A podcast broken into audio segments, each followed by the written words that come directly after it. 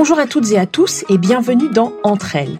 Je m'appelle Tombani Kouloufoua et j'ai décidé de lancer ce podcast pour partager avec vous des profils et des itinéraires de femmes du monde. Dans ce podcast, vous écouterez des femmes, donc, parler entre elles avec bienveillance et empathie de leurs histoires personnelles et de leur parcours professionnel. J'espère que ces femmes vous inspireront par leur passion et leur implication dans leurs projets, où qu'elles soient dans le monde. Je suis très heureuse de vous retrouver pour un épisode sur le format traditionnel d'entre elles, après une pause qui s'est prolongée un peu plus longtemps que prévu. Pour être tout à fait transparente avec vous, je suis arrivée à un stade où cette plateforme que j'ai créée et qui est tellement importante pour moi et pour nombre d'entre vous a pris beaucoup d'ampleur, ce qui a demandé des ajustements qui sont en cours de mise en place. Je vous en dirai plus sur ce sujet très bientôt. Pour l'heure, je vous souhaite la bienvenue dans la troisième saison du podcast Entre elles. J'espère que vous avez passé un bel été et que vous abordez la rentrée en toute sérénité. Je suis extrêmement fière de ce premier épisode, à la fois touchant et très cérébral, à l'image de ma première invitée de la saison. J'accueille Aïda Moudachirou Rebois, Senior Vice President et Chief Marketing Officer chez MAC Cosmetics à New York. Aïda fait partie de cette fameuse C-suite, le niveau de management le plus élevé dans une organisation et donc le plus difficile à atteindre. Dans cet épisode, elle nous parle de son éducation, de ses valeurs, de sa carrière, des transformations profondes qu'ont connues le marketing ces dernières années, des évolutions à venir, de solidarité, de communauté et enfin de réussite. Je vous invite à écouter ce fantastique épisode enregistré à distance entre Londres et New York.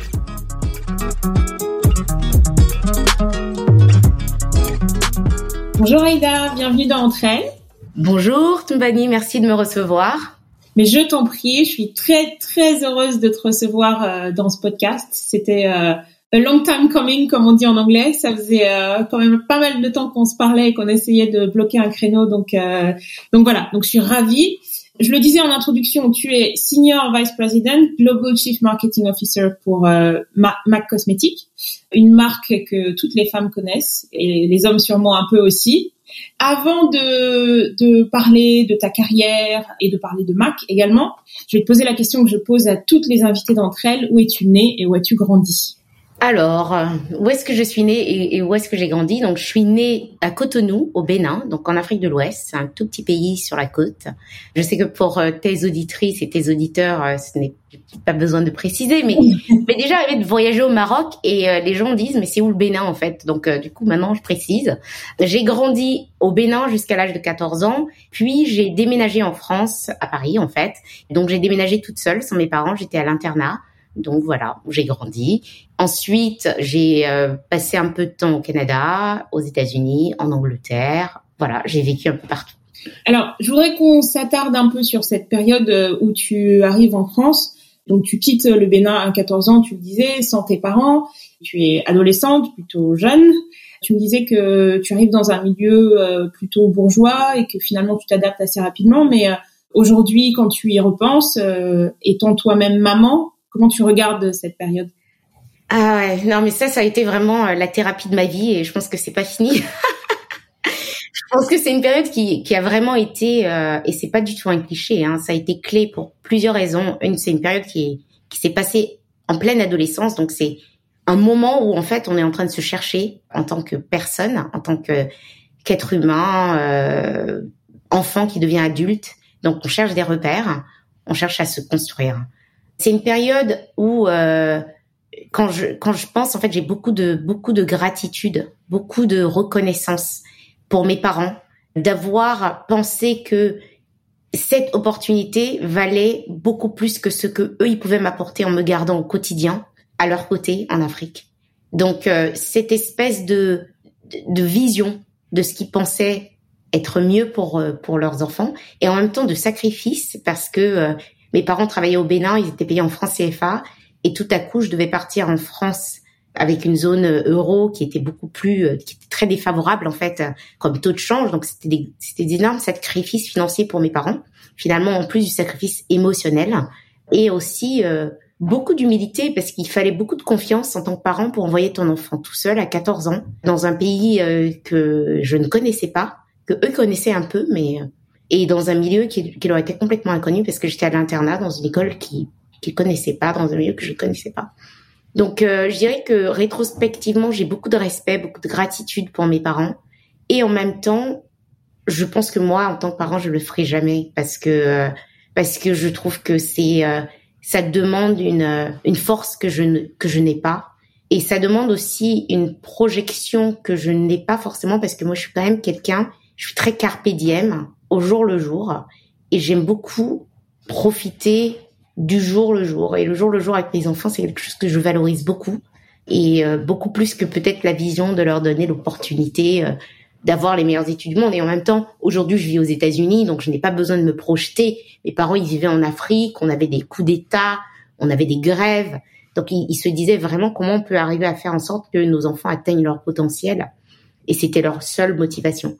Donc, oui, rétrospectivement, cette époque m'a a forgé chez moi des valeurs, en fait, euh, de euh, envers mes parents, en fait, de beaucoup plus de respect finalement, parce que j'ai pris beaucoup plus de recul très tôt. Deuxièmement, a fait de moi un caméléon, parce que je suis arrivée dans un milieu où euh, finalement je devais m'adapter, mais sans donner l'impression que je m'adaptais. Donc c'était un peu comme euh, tu vois en anglais on dit toujours euh, you flying the plane while you're building it. Donc en fait je devais donner l'impression que j'étais complètement en contrôle alors qu'en fait j'apprenais, j'apprenais, j'apprenais. Donc ça a développé en moi une espèce d'empathie que je devais peut-être avoir déjà mais finalement tout chakra ouvert, euh, toujours en train en alerte à essayer de comprendre ce qui se passait, essayer d'interpréter. Ça a fait de moi un citoyen du monde entier et je pense aussi que c'est grâce à cette opportunité que je suis aujourd'hui où je suis professionnellement. Donc, euh, on va dire une, un long, un long parcours de euh, finalement de métamorphose en fait. Donc, je me suis, euh, j'ai dû sortir de ma de ma coquille toute seule et, et forger ma personnalité basée sur ce que j'avais appris pendant 14 ans, mais que je n'avais plus au quotidien et euh, ce que j'apprenais dans un nouveau milieu qui n'était qui n'avait rien à voir avec le milieu dans lequel j'avais grandi. Et, et, justement, ce que tu avais appris pendant ces, ces 14 années, euh, tu crédites beaucoup les valeurs de ton enfance euh, et la force de la communauté dans ton parcours. Est-ce que tu peux nous expliquer pourquoi? Je pense que la, la hum, communauté, c'est quand même le sens de l'être humain pour moi. Quoi. On est on est né pour euh, en tant qu'être humain. Je pense qu'on est vraiment né pour être en communauté. Je pense que le côté sociétal est une nécessité de l'être humain. Pourquoi? C'est une espèce de, de système de support et d'entraide qui fait que tu es plus empathique, tu es moins égoïste, moins centré sur toi-même et plus centré sur à la fois tes besoins, mais comment tes besoins en fait impactent la communauté autour de toi. Tu élèves en fait un peu ton ta connaissance ta communauté est très diverse finalement, même si finalement euh, tu peux euh, te dire que ma, ta communauté, moi la communauté dans laquelle j'ai grandi, n'est pas très diverse. Donc je suis Yoruba, c'était plutôt une communauté Yoruba avec beaucoup d'amis qui venaient de euh, d'autres ethnies au Bénin, mais tu vois une, une, une, communauté qui était très ancrée sur des valeurs qu'on partageait beaucoup. Et finalement, comment tu transportes ça dans le monde d'aujourd'hui? Je dirais que la la métaphore la plus forte pour moi, c'est euh, l'arrivée du Web 2.0, qui est le social media. Aujourd'hui, euh, on est capable de former notre communauté euh, sur LinkedIn, notre communauté sur Instagram, notre communauté sur TikTok. C'est des gens qu'on a envie d'écouter, c'est des gens qu'on a l'impression qui nous ressemblent ou qui peuvent nous apporter quelque chose. Et pourquoi on fait ça, y compris dans un monde dématérialisé? Parce que finalement, on est, en tant qu'être humain, on a besoin de cette communauté. Donc, ça, c'était sur la communauté. Après, sur les valeurs, en Afrique, il n'y a pas plus fort que les valeurs de la famille et les valeurs de la solidarité. Donc la famille ne, se définit pas par le sang, mais elle se définit justement par la communauté. Et le fait qu'on appelle nos tous les amis de nos parents tonton tata, ce n'est pas une anecdote en fait, c'est c'est vraiment la façon dont on voit notre communauté. Donc ces valeurs de solidarité, ces valeurs d'entraide, ces valeurs de respect, de ceux qui nous ont précédés dans la vie par leur expérience, par leur parcours, etc. sont des choses que moi, je n'ai pas, je n'avais pas, en fait, quand je suis arrivée en France, ça n'existait pas dans le milieu dans lequel j'étais, qui était un milieu assez snob. Donc, je dirais, tu pars d'un milieu très communautaire, tu arrives dans un milieu français un peu snob, où finalement, c'est euh, l'individu qui prévaut au-delà de la communauté. Et moi, l'attachement que j'avais à cette communauté m'a aidé à me construire parce que finalement je me suis dit la première chose qu'il fallait que je fasse c'était de reconstruire ma propre communauté donc les amis dont j'étais proche et très rapidement en fait ces amis là m'invitait chez eux le week-end, je rencontrais leurs parents, je partais avec eux en vacances, donc j'ai pu reconstituer cette espèce de famille qui me manquait finalement. Donc, grâce à ce que j'avais appris dans ma tendre enfance et le fait que j'ai été conscience que quand tu avais l'embrasse d'une communauté, tu étais un être beaucoup plus fort. Donc, euh, ça a été la première chose que j'ai reconstruite. Je me suis pas recroquevillée sur moi-même. Je suis allée vers les autres et j'ai essayé de reconstruire quelque chose, un espèce de réseau, en fait, qui allait me permettre de trouver une espèce de, de confort et de sécurité que je n'avais plus parce que je n'étais plus avec mes parents. Je voudrais euh, euh, rebondir sur quelque chose que tu as dit euh, un peu plus tôt. Moi, je, je, dis souvent que quand on grandit en Afrique dans un milieu plus ou moins favorisé, on est souvent très conscient de son privilège et qu'on a parfois tendance à se mettre beaucoup de pression. Est-ce que tu t'es senti une obligation de réussite du fait justement du, sacrifice que tu mentionnais plus tôt de tes parents qui t'ont qui t'ont envoyé à l'étranger euh, très tôt pour qui c'était un sacrifice financier et émotionnel aussi finalement? Mais complètement. En fait, en Afrique, l'ascension sociale est encore très concrètement visible. Moi, mes parents, ma mère est médecin, elle est pédiatre, mais ses parents ne savaient ni lire ni écrire. Donc, la différence entre une génération, d'une génération à l'autre est beaucoup plus visible. Dans un même quartier, des gens habitent dans des maisons qui sont complètement fermées, avec euh, la clim, un jardin, euh, l'électricité, l'eau courante, et à côté, tu as des terrains qui sont dénudés où des gens habitent et euh, se fournissent avec de l'eau du puits, s'éclairent à la bougie. Donc en fait, la réussite ou la différence sociale est visible au quotidien. Mais parce qu'encore une fois, c'est on est dans une communauté, on n'ignore pas ses voisins. On parle avec eux, on joue avec eux, on va chez eux, ils viennent chez nous, on échange, on leur donne ce qu'on peut donner, etc., etc. Donc, quand on est dans ce milieu, et en plus, moi, mes parents, ma mère, qui est pédiatre, qui, qui, voyageait de village en village et qui voyait des enfants qui n'avaient rien, qui mouraient de malnutrition au 20e, 21e siècle, et qui rentrait le soir et nous voyait parfois refuser un peu un repas, elle nous disait toujours, elle nous rappelait toujours notre privilège.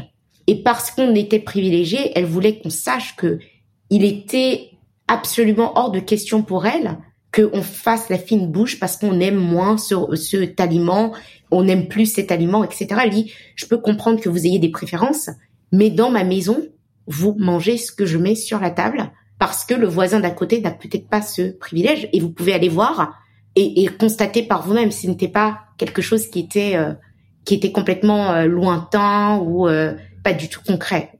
Donc pour toutes ces raisons-là et parce que même si mes parents avaient plutôt réussi par rapport à certains de nos voisins. Nous envoyer en France, c'était quand même un sacrifice pour eux. Donc pour moi, évidemment, financièrement et la confiance qu'ils avaient mise en moi aussi de me dire à 14 ans, tu fais confiance, on t'en laisse tout seul, sans supervision autre que la supervision d'un internat qui, pour ceux qui ont été à l'internat, tu peux faire ce que tu veux quand même à l'internat. Donc je trouvais que c'était une confiance qui était tellement forte que je ne pouvais pas la détruire. J'avais l'impression que j'avais le devoir de leur donner raison, d'avoir eu confiance en moi, d'avoir investi en moi, d'avoir voulu se dire, on t'envoie parce qu'on voudrait que tu réalises ton potentiel, leur montrer que finalement j'avais ce potentiel et que je voulais le réaliser. Donc absolument, je me suis euh, jamais posé la question, je me suis toujours donné comme devoir de réussir, ne serait-ce que pour honorer euh, le sacrifice qu'ils faisaient, honorer la chance que j'avais par rapport à la moyenne des gens qui étaient autour de moi et pouvoir euh, à mon tour donner en retour à des gens qui n'avaient pas cette chance. Alors du coup, dans le système scolaire français, la voie royale, c'est une classe préparatoire et une grande école de commerce. C'est exactement le parcours que tu as suivi. Tu es diplômé de l'ESSEC et d'un MBA de l'Université d'Ottawa. Au terme de tes études, quelle est ton ambition? Alors, au terme de mes études, mon ambition, elle était de rembourser ma bourse. Complètement. Donc, mes parents euh, m'ont envoyé en France euh, étudier je suis arrivée au lycée, après mes trois années de lycée, j'ai eu la, la, chance de pouvoir décrocher une bourse en fait. Et pour moi, c'était un soulagement cette bourse parce que j'étais là, ah, mes parents vont arrêter le sacrifice, j'ai encore trois autres frères qui arrivent derrière moi, ils ont plus à s'occuper de moi, ils peuvent continuer maintenant la même chose avec mes frères. D'accord? Donc du coup, j'ai eu cette bourse, j'étais très contente, mais quelque part, c'était une bourse qui couvrait une partie de, enfin, qui couvrait, euh, on va dire, la vie au quotidien. Mais quand j'arrivais en école de commerce, il fallait en plus payer ma scolarité. Et là, j'ai fait un emprunt. Et donc, du coup, quand je suis sortie d'école, je n'avais qu'une envie, c'est de me débarrasser de cet emprunt. Donc, j'ai eu la chance pendant mon, parcours scolaire de faire plusieurs stages et donc d'avoir été exposée plus ou moins à euh, différents métiers de l'entreprise, une culture de travail dans l'entreprise et de me, de, me donner un peu plus euh, d'horizon en fait. Et euh, quand je suis sortie d'école, donc j'avais deux propositions. J'avais L'Oréal et puis j'avais Atekerney. Et donc en fait j'ai choisi Atekerney parce que tout à coup, j'étais dans un milieu où intellectuellement, tu étais très stimulé. Donc, je trouvais ça fascinant tu travaillais avec des gens qui étaient euh, beaucoup plus gradés que toi, donc euh, tu travaillais directement avec le client et le client il pouvait être DAF de l'entreprise et toi tu étais encore juste junior, euh, number cruncher, etc. Mais surtout aussi il payait assez bien. Je savais que si je faisais ça en six mois, je pouvais complètement me débarrasser de mon emprunt scolaire. Et en fait, au bout de six mois, je me suis rendu compte qu'en fait je travaillais beaucoup trop et à 50% du temps les sujets ne m'intéressaient pas parce que quand tu es junior en mode en entreprise de conseil, tu passes de client en client, de secteur en secteur avant de te spécialiser. Donc les managers choisissent ce qui est disponible et pas forcément en fonction de ce que tu as envie de faire. Donc autant j'ai commencé par le retail, c'était super intéressant, c'était une stratégie de repositionnement des galeries Lafayette par rapport au BHV, donc ça c'était super intéressant. Très rapidement, je me suis retrouvée sur Air Liquide, à travailler sur les turbines à gaz et les valves. Et là, c'était un peu plus douloureux, quoi. Donc, je me suis dit, oula. Et donc, euh, L'Oréal faisait des check-ins de temps en temps, voulait savoir si je voulais revenir, etc. Et un jour, euh, donc, du coup, j'ai discuté avec eux. Ils m'ont dit, mais pourquoi tu viendrais pas passer, euh, euh, passer les entretiens dans la division des produits de grande consommation? Parce que tu as fait ton stage en luxe et on a bien compris que le manque de données et de data dans le luxe te dérangeait. Ce qui, à l'époque, en fait, effectivement, personne ne parle de data. Aujourd'hui, tout le monde parle de data, mais je te parle il y a 20 ans. Donc, euh, le manque de data te dérangeait, tu as l'impression que tu peux pas contribuer, tu peux pas ajouter de la valeur. En CPD, en, en produit de grande consommation, on a plus de data, tu peux ajouter plus de valeur, etc. Donc, je suis rentrée, j'ai passé cinq entretiens, je suis ressortie avec un job. Et donc, voilà, donc c'est comme ça que j'ai commencé à travailler. Et euh, quand j'ai fini, en fait, c'était super. Donc, j'ai, ça s'est bien goupillé et tout. Mais en fait, j'ai commencé à travailler en marketing. Mais en fait, à l'époque, je ne savais pas ce que c'était que le marketing. Parce qu'en école de commerce, tout est très théorique, les gens viennent, ils t'expliquent ce qu'ils font et tout, mais finalement tu ne sais pas trop ce que ce que ça va donner. Donc c'est compliqué de te dire je veux faire carrière ici et là, c'est ce que je veux faire et je suis contente d'avoir gardé un peu cet esprit ouvert et d'être plutôt allée en fonction de voilà exactement le job qu'on t'offre, voilà ce que ça veut dire, rencontre les personnes avec qui tu vas travailler et vois comment tu accroches avec ces personnes-là. Et c'est comme ça que j'ai commencé en fait euh, donc chez L'Oréal et, et, franchement je ne l'ai pas regretté. Oui, parce que tu, tu l'as tellement pas regretté que tu es resté 15 ans. Et donc, tu as occupé plusieurs postes. Et là, je vais t'emmener sur le, le, terrain du leadership, puisque tu as été euh, bah, manager euh, de plusieurs équipes. Si tu devais décrire ton style de leadership, qu'est-ce que tu dirais Et est-ce que ton style a évolué au fil du temps? Ouais, en fait, euh, donc j'ai eu la chance de passé 15 ans chez L'Oréal, ensuite j'ai passé euh, 3 ans chez Johnson Johnson et, et je suis chez Mac. Évidemment, mon style de leadership a évolué en fonction des boîtes, en fonction de l'expérience que j'accumulais au fur et à mesure et aussi le fait que j'ai travaillé en France, mais que j'ai aussi travaillé au UK, j'ai travaillé aux États-Unis. Donc, tu dois t'adapter à des cultures différentes. Mon style en tant que leader, je veux dire que je considère, je me considère comme un chef d'orchestre en fait j'essaye de trouver la meilleure façon de faire jouer tout le monde ensemble. Que de l'autre côté, ce qu'on entend, c'est une musique qui soit mélodieuse et qui donne envie de venir et d'écouter ce qui se passe. Parce que je pense que le plus important quand tu leads, c'est d'arriver à comprendre, déjà de comprendre que tu ne peux pas tout savoir, qu'il y a des gens dans ton équipe qui sont beaucoup plus doués que toi sur certains aspects de leur boulot, et tant mieux. Et que le plus important, c'est comment tu arrives à, à les faire travailler ensemble et leur donner l'envie de contribuer sur une vision que toi tu peux établir. Je pense que on me définit souvent aussi comme quelqu'un de fun, beaucoup d'énergie. Euh, j'aime bien aussi avoir apporté de la légèreté. J'aime bien que les gens se sentent bien. On n'est pas au bagne, quoi. Je veux dire, on est là pour euh, pour travailler bien sûr, mais il faut que ça soit fun. Il y a des gens qui ont un travail beaucoup plus important quand tu es chirurgien euh, cardiaque pédiatre et que tu dois opérer un enfant et que sa vie en dépend, ce n'est pas la même chose que de finalement euh, faire des produits de beauté. Donc, euh, j'essaye de faire en sorte que mon équipe ait toujours ce recul j'aime beaucoup que les gens s'expriment et critiquent. Parce que je pense que finalement, dans l'itération, on arrive à améliorer ce qu'on voudrait faire. Et je parle de ça parce que en France, c'est très, les gens critiquent tout le temps. Mais quand tu arrives dans des pays anglo-saxons, c'est un peu moins la culture. La culture du chef est quand même beaucoup plus forte. Donc les gens sont plus, entre guillemets, respectueux du point de vue du chef. Ils osent pas toujours critiquer parce que ça peut être vu comme de l'insubordination. Et donc arriver à, à, à les emmener dans des situations où ils arrivent à aussi challenger un peu ce qu'on met sur la table en tant que leader, parce qu'encore une fois, j'ai pas toujours raison. Donc euh, je peux avoir une idée, euh, ils peuvent l'enrichir, ils peuvent la challenger, et c'est très bien, parce que pour moi, chaque fois que je suis et je m'assois avec mon équipe, en fait, on est en working session. On n'est pas là pour exécuter, on est là pour se dire est-ce que c'est la bonne façon? Qu'est-ce que tu en penses Chacun a une, perspective différente et la richesse de ces différentes perspectives, je pense que c'est ça qui fait aussi qu'on peut arriver à quelque chose d'exceptionnel.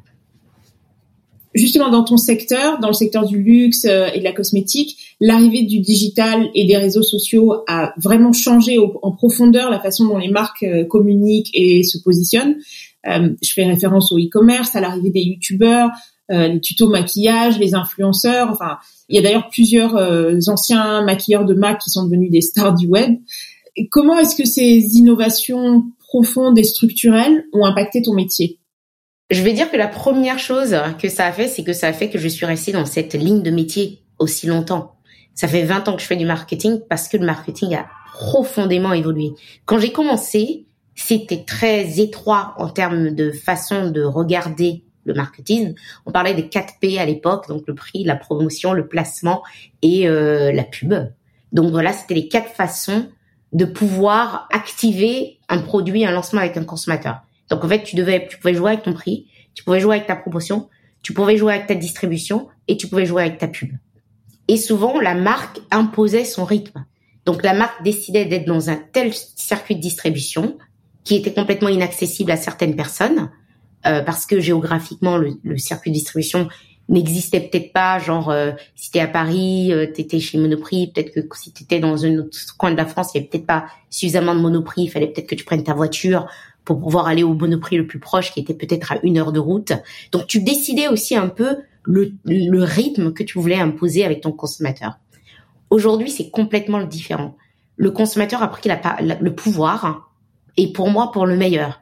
Et ça, c'est arrivé par la technologie. Cette technologie, si tu si l'éclates, tu as euh, euh, le web 1.0 qui a donné euh, naissance au e-commerce, le web 2.0 qui a donné naissance aux réseaux sociaux, aux influenceurs, à YouTube. Donc, ce que ça a fait, c'est que finalement, les marques te disaient, voilà un, rouge à lèvres, voilà comment tu peux l'utiliser, voilà où tu peux le trouver. Les influenceurs te disaient, voilà un rouge à lèvres, je te donne 50 façons de l'utiliser. Tu peux l'utiliser euh, sur tes joues, tu peux l'utiliser comme ça, tu peux créer tel look, tu peux faire ça. Et by the way, avec le web, tu peux avoir accès à ce rouge à lèvres partout dans le monde, même si tu es dans une ville limitée. Donc le pouvoir a complètement changé de main. Et donc du coup, ce que ça a fait, c'est que ça a fait que les marketeurs devaient être beaucoup plus consumer-centric. Le consommateur au centre de tout ce qu'on faisait, d'une part, et donc ça, c'est la constante. Mais tu devais développer une agilité et tu devais évoluer avec ton consommateur. Donc les gens qui n'étaient pas capables d'évoluer, moi je me souviens, je me souviens, mais déjà arrivé d'installer TikTok sur le téléphone de mes boss parce qu'ils ne savaient pas, ils connaissaient pas l'application, donc il fallait que je leur montre un peu comment ça marchait, etc. pour pouvoir leur donner. Mais moi, J'aurais pu très bien ne pas m'intéresser à TikTok. Il se trouve que je suis très curieuse et que justement je m'intéresse à tout ce qui est nouveau, tout ce qui a un buzz factor, etc. Je suis curieuse de nature. Il y a 20 ans, ma façon de découvrir ce que faisait la compétition, c'était d'acheter des magazines, de déchirer des feuilles, de faire des notes et de les garder dans un petit classeur et de revenir dessus. Aujourd'hui, je passe une heure sur Instagram, je browse TikTok et j'ai l'impression que je comprends un peu plus ce qui se passe dans le monde, les tendances, et quelle que soit la partie du monde. Donc, la raison pour laquelle je suis encore dans ce métier, c'est parce que justement, il a complètement été euh, bouleversé par la technologie, et je trouve que c'est une bonne chose. Je trouve que ça a gagné en complexité mais aussi intellectuellement en fait, tu es beaucoup plus challengé en tant que marketeur. Tu dois être beaucoup plus clair dans ce que tu veux faire et tu dois être beaucoup plus transparent et beaucoup plus honnête dans ce que tu apportes. Tout est exposé et le consommateur a le, pouvoir de décider si cette marque est sincère, pas sincère, est experte, pas experte, et leur source de d'inspiration était la marque il y a 20 ans et aujourd'hui est un lambda euh, influenceur euh, que tu connais peut-être pas parce que tu, tu ne tu n'évolues pas dans leur sphère, mais qui pour eux détermine exactement comment ils vont s'habiller, ce qu'ils vont se mettre comme euh, rouge à lèvres, comme maquillage, ce qu'ils vont manger, comment ils vont faire leur sport. Enfin, donc du coup, c'est vraiment très intéressant. Et encore, et là, on n'a pas encore vu le Web 3.0 qui arrive, qui va encore faire évoluer les choses d'une façon, je pense qu'on n'a pas, on a, on n'a pas idée, mais je pense que tout ce qu'on sait, c'est que le pouvoir va encore plus que jamais basculer dans les mains euh, des consommateurs. Le Web 3.0, on sait déjà un peu ce que c'est, ou tu veux dire que le, la surprise, euh, qu'on on attend, de, on attend la surprise? Ben, en fait, on sait ce que c'est. On a des, on a des, des vues de ce que ça peut être avec la métaverse, avec les NFT, avec la crypto-monnaie, avec les doses. Il y a déjà des, des choses qui s'organisent dans le Web 3.0, mais je me souviens très bien la bulle Internet. En fait, au début, la bulle Internet, elle est arrivée, tout le monde se rushait, il y avait beaucoup de choses à faire, là. Finalement, ce qui est sorti de la bulle Internet, c'était le e-commerce. Donc, en fait, ce qui va sortir du Web 3.0, on ne sait pas encore quand les réseaux sociaux sont arrivés, c'est pareil, il y avait beaucoup de choses, il y avait beaucoup de réseaux sociaux, il y avait des réseaux sociaux sur la musique, il y avait des réseaux sociaux euh, de chat, etc., etc. Ce qui est sorti du web 2.0, euh, c'est finalement euh, Facebook et LinkedIn et Snapchat et Google. Il y a plein d'autres choses qui qui qui, qui qui sont morts en chemin. TikTok pour moi est au confluent du 2.0 et du 3.0 parce qu'il y a ce côté où les créateurs ont vraiment plus que jamais le pouvoir. Finalement, sur TikTok, euh, tu, euh, les gens qui te suivent, c'est pas important. Sur le web 2.0, les gens qui te suivent, c'est important parce que du coup, des amis qui te suivent pour avoir des, des nouvelles, savoir un peu comment tu évolues sur LinkedIn ou sur Instagram. Dans le web 2.0, moi, je pense que finalement, ce qui va se passer, c'est vraiment le pouvoir de la communauté, vraiment beaucoup plus finalement, c'est les marques que tu vas suivre, c'est les gens que tu vas suivre plutôt que les gens qui vont te suivre. Mais on en est encore qu'aux prémices et on va probablement avoir des cycles, mais c'est clairement l'avenir. Avant d'arriver chez Mac, tu occupais plusieurs rôles euh, avec une zone de couverture mondiale. C'est de nouveau le, cas euh, euh, maintenant chez, chez Mac. Comment est-ce qu'on aborde un rôle, un rôle global? Et est-ce que tu penses que ton expérience de vie t'a facilité la tâche? Comment on, aborde, un rôle global? Je dirais que c'est beaucoup de logistique, hein, parce que euh, euh, soit euh, physiquement quand on peut, c'est des voyages, etc. Et quand on peut pas, c'est disponible pour plusieurs zones horaires, donc de façon pragmatique. C'est quand même beaucoup de logistique. Non, je dirais qu'en fait, ce qui est intéressant dans un rôle global, déjà, c'est de comprendre que les gens ne sont pas pareils.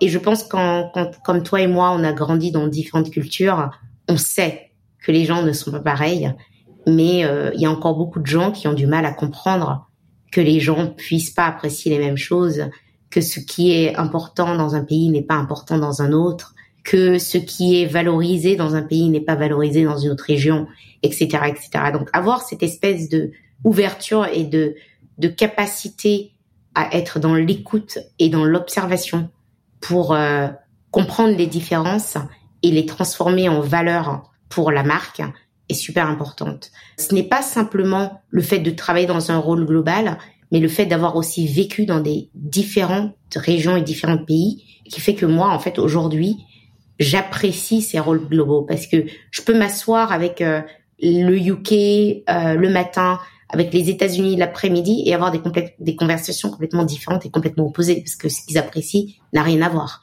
Avec la Chine, la Corée, le Japon, qui sont pourtant très proches géographiquement, mais plus loin culturellement que probablement des pays dont ils sont euh, ils, sont plus loin. Donc en fait, avoir cette espèce d'agilité dans l'esprit est très très importante. Et je dirais en fait euh, avoir cette appétence aussi pour comprendre les différences et les valoriser. Parce que ne pas essayer de les unifier, mais essayer de les valoriser.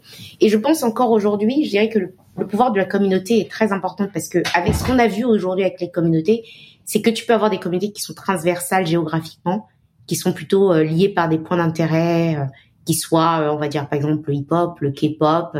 tu as des groupes de K-pop, des gens qui ont qui, qui, ont, qui sont très fans de K-pop, mais qui vivent sur la côte ouest des États-Unis, sur la côte est des États-Unis ou en Corée, donc ou en, Europe ou en Amérique latine.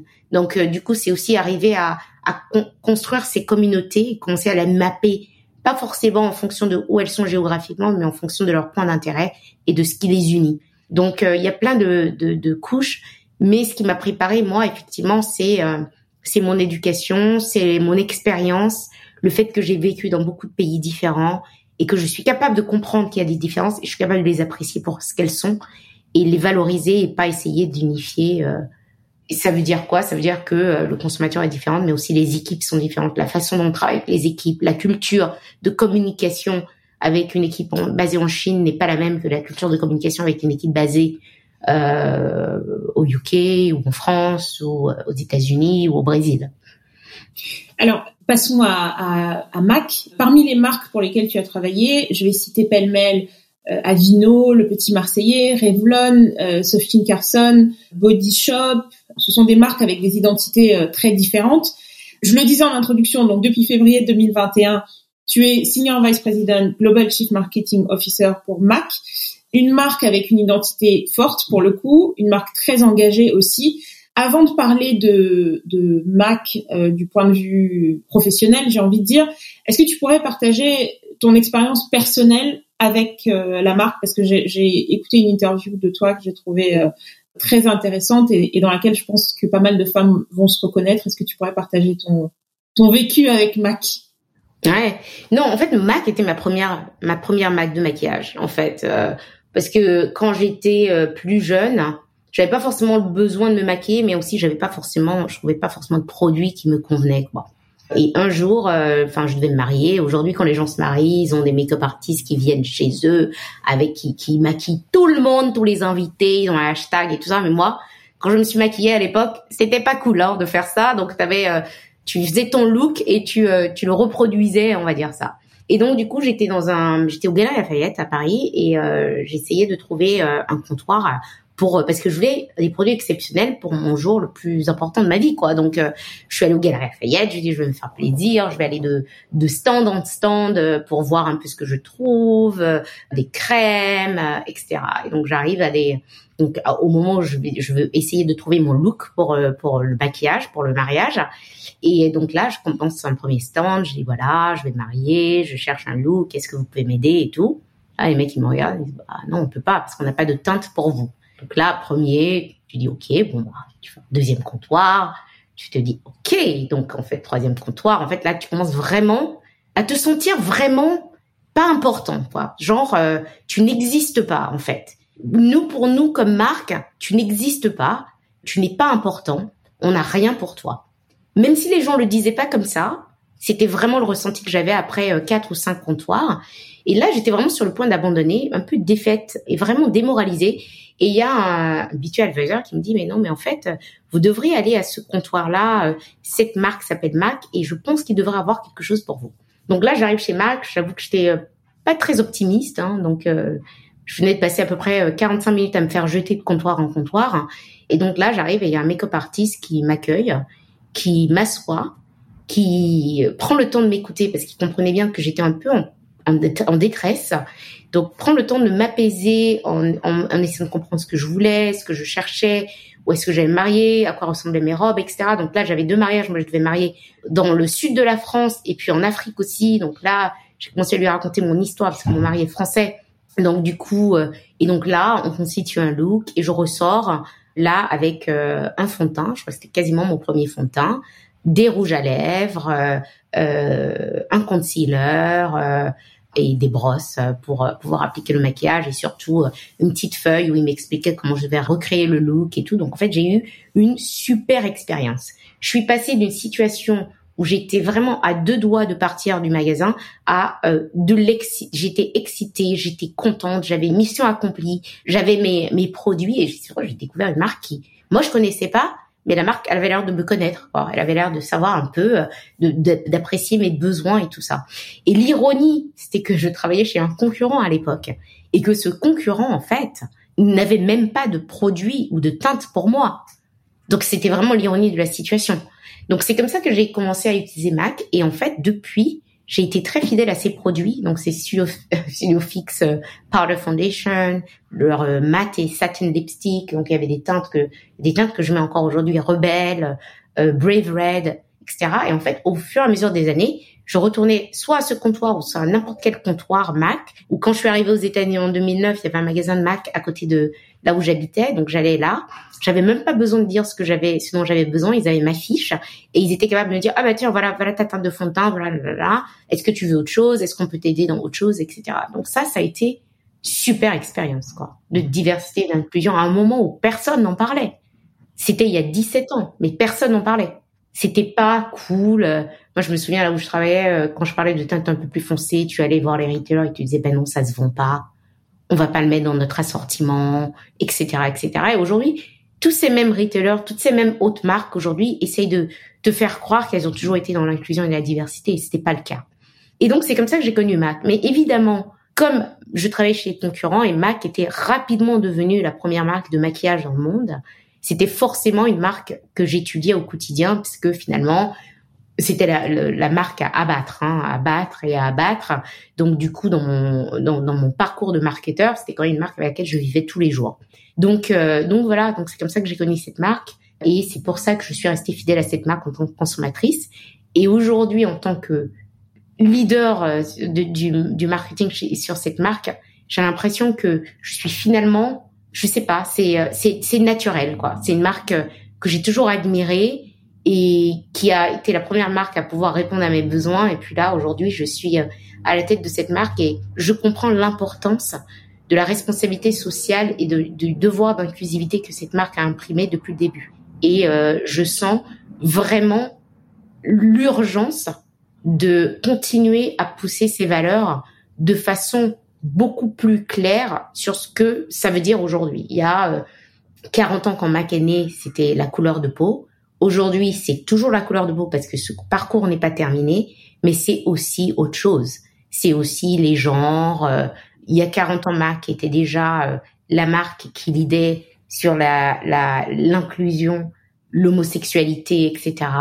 Donc en fait, c'est important de continuer à, à être euh, champion de, de, de ces valeurs. Ça me, faisait sourire ce que tu disais parce que je, me disais qui n'a pas utilisé Studio Fix à un moment dans sa vie? Et, ces scènes dont tu, parles, en fait, qu'on est nombreuses à avoir vécu, tu es allé sur des voir des marques et effectivement des marques qui aujourd'hui euh, se présentent comme étant championnes de, la diversité, etc. et qui n'ont pas toujours été. Ce que je trouvais intéressant à l'époque aussi, c'était que une grande partie de ces marques en fait étaient distribuées aux États-Unis pour le coup des teintes qu'elles ne distribuaient pas en Europe. Bon, ça, ça, bon, on va pas se rentrer dans ce dans cette discussion, mais euh, c'est quelque chose que je trouve assez intéressant, tu vois, que pour le coup, euh, ils refusaient absolument d'apporter de la diversité en Europe, alors qu'aux États-Unis, ils avaient finalement pas vraiment le choix en, réalité. Alors justement sur ce sujet de la diversité et de l'inclusion, pour une marque aujourd'hui, c'est une évidence, mais comme tu disais, euh, il y a eu une période où c'était pas le cas. Comment est-ce qu'on peut, pour Mac, comment rester une marque reconnue comme telle aujourd'hui? Euh, à une époque où, euh, où c'est plus forcément un critère aussi différenciant qu'il y a 20 ans? Ouais, non, euh, clairement, euh, c'est pas différenciant, mais pour moi c'est important en fait. Tu vois, c'est euh, c'est pas du marketing en fait, parce que ça touche aux valeurs de la marque hein, et c'est quelque chose sur lequel il faut continuer à à batailler. En fait, c'est la c'est la finesse de ce que ça veut dire la diversité et l'inclusion aujourd'hui qui doit être très cohérente à la fois de façon extérieure pour le consommateur, mais aussi à l'intérieur. Qui est dans les équipes? Est-ce qu'on est assez de diversité dans les équipes? Est-ce qu'on pousse cette diversité autant qu'on peut? Est-ce qu'on a des biais, unconscious bias, quand il s'agit de parler de diversité? Est-ce que je suis sûre que tous mes collègues partout dans le monde comprennent qu'ils ont un rôle à jouer pour champion cette diversité, quel que soit où ils sont. Si tu es en Inde, qu'est-ce que ça veut dire d'être inclusif? Si tu es en Chine, qu'est-ce que ça veut dire d'être inclusif? C'est pas la même chose que d'être inclusif aux États-Unis. Donc pouvoir faire en sorte que cette diversité et inclusivité soit une espèce de fil rouge de nos valeurs partout dans le monde, qu'elle puisse être articulée par chacun et qu'elle puisse être mise en œuvre dans tout ce qu'on fait, que ça soit tout ce qui est externe, donc que le consommateur va voir, mais aussi tout ce qui est interne. Et ce que ce qu'on on est tout on fait euh, que que Mac a développé comme concept, c'est un concept en anglais on dit allyship, c'est vraiment même quand tu n'es pas toi-même quelqu'un de divers, comment tu deviens cette espèce de conduit pour faire en sorte que la diversité soit au premier plan. Donc plutôt que d'être dans le rôle de la personne qui ne comprend pas l'importance de la diversité parce que n'en a pas besoin, comment tu deviens un allié pour justement utiliser le fait que toi, tu n'es pas besoin d'être championné pour justement être sûr que ceux qui sont sous-représentés, eux, puissent avoir une espèce de plateforme. Ta question, c'était vraiment comment on fait pour être différencié. Pour moi, c'est pas important d'être différenciant. C'est juste important d'être continué, de continuer à le construire au cœur de nos valeurs. Donc, à tout point de vue. Externe, interne, euh, y compris dans la façon dont on travaille. Nos suppliers, les gens avec, les qui, avec qui on échange, ceux à qui on achète des matières premières. Est-ce qu'on est assez divers? Est-ce qu'on arrive à vraiment être assez divers ou est-ce qu'on travaille toujours avec les mêmes personnes depuis 40 ans parce que on les connaît? Donc c'est vraiment tout un écosystème, hein, la diversité. Ce n'est pas juste euh, avoir des teintes pour le consommateur, ça c'est vraiment le début, le starting point, et c'est la face immergée de l'iceberg. Mac, en fait, se veut être une plateforme qui active les communautés pour arriver à transformer la société sur les valeurs qui sont importantes pour la marque. Alors, très rapidement parce que je, suis consciente du temps et que j'ai encore d'autres questions pour toi. Mais je peux pas, on peut pas parler de Mac sans parler de Viva Glam. Est-ce que tu peux juste euh, très rapidement pour les personnes qui ne connaissent pas dire euh, quelques mots sur sur Viva Glam et sur ces campagnes qui ont été très très importantes dans l'histoire de, de la marque? Non, absolument. Et puis ça, c'est vraiment un autre de mes points de, passion, on va dire. Il y, a, il y a deux choses dans Viva Glam. Viva pour la vie et Glam pour le look. Viva Glam est un fonds qui a été lancé en 1994 par les fondateurs de MAC à un moment où le virus HIV/AIDS dévastait leur communauté. Donc eux, ils étaient des make-up artistes, ils travaillaient avec beaucoup d'artistes et les artistes à l'époque étaient très on va dire euh, exponentielle en fait impacté par le virus. Et à l'époque c'était stigmatisant. Quand tu étais malade du sida en fait tu étais mal vu tu étais une personne de mauvaise de mauvaise vie. Donc les autorités publiques faisaient pas grand-chose pour aider. Donc en fait ce qu'ils ont décidé Frank and Frank c'est qu'ils ont décidé de prendre de, ils avaient une idée très simple, c'était d'inventer un, un, un, rouge à lèvres que tu vas pouvoir porter sur tes lèvres pour pouvoir montrer et parler du problème littéralement. Et 100% de la valeur de ce lipstick, donc si on vend le lipstick pour 25 euros, 25 euros sont donnés au fonds Vivaglam qui va pour aider à supporter, soutenir, euh, donc que ce soit euh, donner de la nourriture, aider pour les frais au quotidien, payer les loyers, etc., etc., de gens qui vivaient avec le virus du sida à l'époque, parce que ces gens-là perdaient leur boulot, euh, ils pouvaient plus manger à leur faim, etc., etc. Donc Viva Glam, parce qu'ils utilisaient le glam pour pouvoir parler d'un problème qui était assez sérieux. Donc il y a cette tension entre sauver des vies et le faire avec avec la légèreté. Donc euh, de, de, de, de qui, qui, soit vraiment de la célébration et tout. 27 dernières années, on a on a levé euh, plus de, de 500 millions de dollars sur Vivaglam. On a vraiment aidé à avancer les causes, euh, enfin tu vois le, le sida, parce qu'évidemment le fait qu'une marque comme Mac en parle, il y a beaucoup de gens qui n'avaient pas conscience de, cette, de, cette, de ce problème. Aujourd'hui, ça paraît complètement normal, mais à l'époque, les gens n'en parlaient pas, ou quand ils en parlaient, c'était vraiment pour critiquer les gens qui avaient le sida et pas les aider. Donc ça a été transformatif et c'est un fonds qui existe encore aujourd'hui, même si le sida, le sida n'est pas éradiqué, malheureusement. Donc c'est un fonds qui continue à supporter le sida, mais c'est un fonds qui a aussi évolué pour supporter des, des problèmes comme le Covid. En 2020, par exemple, quand le Covid a explosé, on a donné 10 millions de dollars pour pouvoir aider les gens qui étaient en détresse. On a aussi euh, donné de l'argent pour la guerre en Ukraine.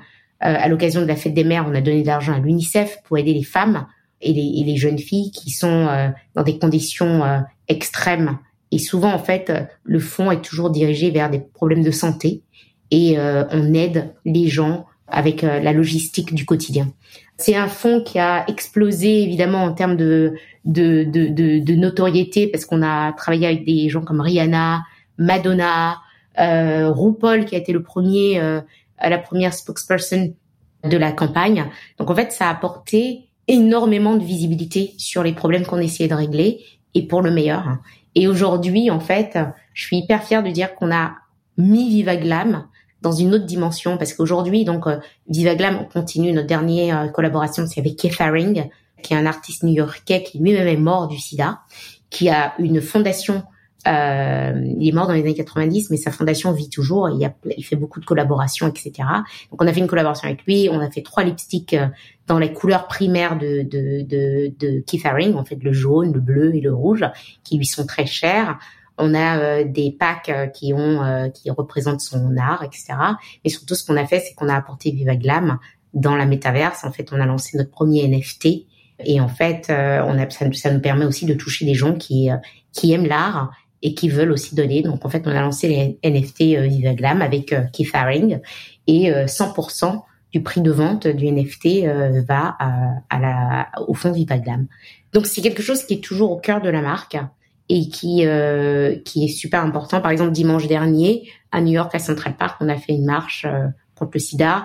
Mac, on était à une centaine d'employés, on a levé 100 000 dollars qui vont sous le fond Viva Glam. Donc ça s'appelle New York euh, Aid Walks New York, qui est une marche très connue qui, s'est arrêtée depuis trois ans à cause du Covid. La dernière fois c'était en 2019. Donc là c'était la première fois que tout le monde revenait ensemble et tout. Donc c'est quand même quelque chose qui continue à définir nos valeurs et et à Mac en fait le point commun en tous nos artistes et les gens qui travaillent dans le monde entier, c'est vraiment que ces valeurs euh, de diversité, d'inclusion, euh, de viva glam, de, social, de responsabilité sociale sont très très au cœur de nos activités et de, de comment on se définit comme employé. Alors, j'ai encore deux petites questions. Une question sur ton ta vision dans ce rôle et ta vision pour toi-même. J'aime parler d'ambition décomplexée dans ce podcast. Donc, commençons par ta vision dans ce rôle et, et, et ta vision pour toi-même. Pour moi, ma vision dans ce rôle, c'est de faire de Mac la marque que Mac est. C'est-à-dire que Mac est une marque iconique mais il y a beaucoup de concurrents qui sont venus, euh, que ça soit sur la diversité des teintes, que ça soit sur le les responsabilités sociales et et euh, et, euh, et corporate. Et en fait, tout le monde oublie en fait qu'on était les premiers.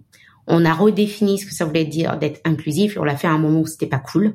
Maintenant, ça a l'air cool et ça a l'air d'être important pour tout le monde, mais nous, on l'a fait bien avant tout le monde un fonds comme Viva Glam, c'était aujourd'hui d'avoir un social purpose, c'était pas à l'époque, c'était pas du tout connu. On a aussi un programme qui s'appelle Back to Mac où tu peux rapporter ton rouge à lèvres en magasin et en fait on recycle les packs.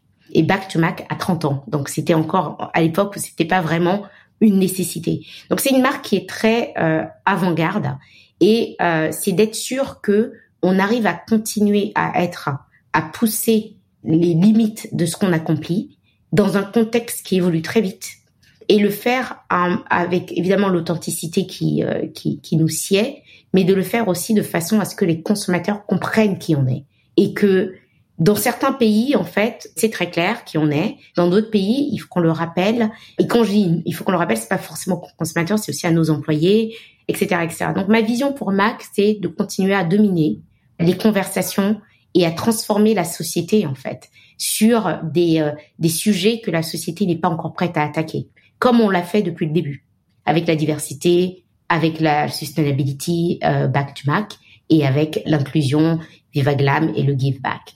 Donc ça, c'est vraiment mon ambition pour Mac et je pense que l'équipe est passionnée. On a, euh, je suis vraiment, euh, j'ai une chance énorme en fait d'avoir une équipe qui soit passionnée, comprennent les valeurs et tout. Donc en fait, c'est juste une question de mettre les choses en marche, tu vois, encore ce côté chef d'orchestre dont je parlais au début. Ma vision pour moi-même, idéalement, j'aimerais bien en fait, je le fais déjà dans mon rôle de leader, en fait, ce côté transmission, parce que j'ai énormément appris, énormément d'expérience grâce à ce que j'ai fait et aussi où j'ai vécu. Et en fait, le transmettre à mes équipes, c'est vraiment quelque chose que j'adore faire et continuer à le faire, peut-être pourquoi pas demain à des universités et enseigner. C'est vraiment quelque chose que j'ai envie de faire parce que je pense qu'à ce niveau, en fait, Moi, quand j'étais en école de commerce, je manquais d'exemples concrets. Je comprenais pas ce que tu pouvais faire en entreprise. Et je trouve qu'aujourd'hui, on a la possibilité de rendre l'enseignement beaucoup plus concret et beaucoup plus près de ce que les, les étudiants vont apprécier. Et ça passe aussi par des gens qui travaillent en entreprise, pas par que le corps professoral. Donc, euh, ce sont mes aspirations en fait, et puis continuer à euh, évidemment euh, toucher du bois pour que tout continue à se, à se passer bien pour moi personnellement et professionnellement. Alors, on arrive au terme de cet échange passionnant. Euh, J'aurais pu garder encore une heure, mais je suis déjà contente de t'avoir eu une heure d'entre elles. Je vais terminer sur le segment React to a Quote. Donc, je vais te donner une citation et je vais te demander de réagir à cette citation, de me dire ce qu'elle t'évoque, si tu es d'accord avec, pas d'accord. Euh, J'ai choisi pour toi une citation de Martin Luther King Jr. Euh, qui touche à euh, un sujet dont on a finalement beaucoup parlé dans cet entretien. Euh, donc je vais te le lire, je vais te lire la citation en anglais, euh, je vais la traduire en français et je te laisserai répondre ensuite. An individual has not started living until he can rise above the narrow confines of his individualistic concerns to the broader concerns of all humanity. Alors, ce n'est pas une traduction littérale, un individu n'a pas vécu tant qu'il n'est pas parvenu à s'élever au-delà des limites étroites de ses préoccupations individualistes au profit des préoccupations plus larges de toute l'humanité. En gros, cette citation de Martin Luther King, pour moi, elle est exactement ce que Mac est. Le sens de ce qu'on appelle le purpose de Mac et la raison pour laquelle je travaille chez Mac, c'est on utilise le pouvoir de la communauté pour transformer la société sur des, des sujets, y compris sur des sujets qui ne sont pas populaires qui sont stigmatisants. Et je trouve que dans ce que Martin Luther King dit, il y a ce côté, la communauté avant l'individu, ou l'individu au centre de la communauté, mais au service de la communauté et la communauté au service de l'individualité, que j'aime beaucoup et que je trouve qui est vraiment vrai. En tout cas, c'est comme ça que l'être humain devrait évoluer. Et c'est vrai qu'aujourd'hui, quand on regarde le monde et qu'on regarde ce qui se passe autour de nous, quand ce sens de la communauté est perdu, on est dans des situations comme on est en Ukraine, on est dans des situations comme on est dans d'autres pays du monde, parce que c'est le pouvoir de l'individu qui veut prévaloir. C'est finalement le pendant euh, politique, mais finalement ce pendant politique c'est un peu l'extrême. Et au quotidien, si on travaille tous pour être une communauté, on ne devrait pas arriver à, ce, à cette extrémité. Parce que c'est d'abord l'humanité qui nous unit et qui nous définit. Et cette humanité partagée, elle s'exprime par la communauté pour moi. Un grand merci, Aïda, pour ta participation à, Entre elles. Je suis vraiment, vraiment très heureuse de t'avoir reçu. Un énorme merci à toi de m'avoir invité et euh, ravie de t'avoir rencontré, ravie d'avoir pu échanger avec toi. Et merci pour tout et euh, merci pour tes questions très pertinentes aussi. Merci à Aïda pour cet échange extrêmement enrichissant, pour la finesse de son analyse et sa simplicité. Je lui suis également reconnaissante d'avoir partagé avec nous la meilleure définition de la diversité et de l'inclusion qu'il m'ait été donné d'entendre. Sa vision holistique et la justesse de ses propos font d'elle sans aucun doute l'une des personnalités à suivre dans les années à venir. Merci à vous qui continuez d'écouter et de soutenir entre elles. Comme toujours, n'hésitez pas à me faire part de vos avis, de vos suggestions sur les réseaux sociaux, par email et pensez également à nous laisser des commentaires et le maximum d'étoiles sur les plateformes d'écoute. Je vous retrouve dans deux semaines pour un nouvel épisode d'entre elles et le dernier mercredi du mois sur la chaîne d'entre elles pour le podcast des leaders d'Afrique. À bientôt!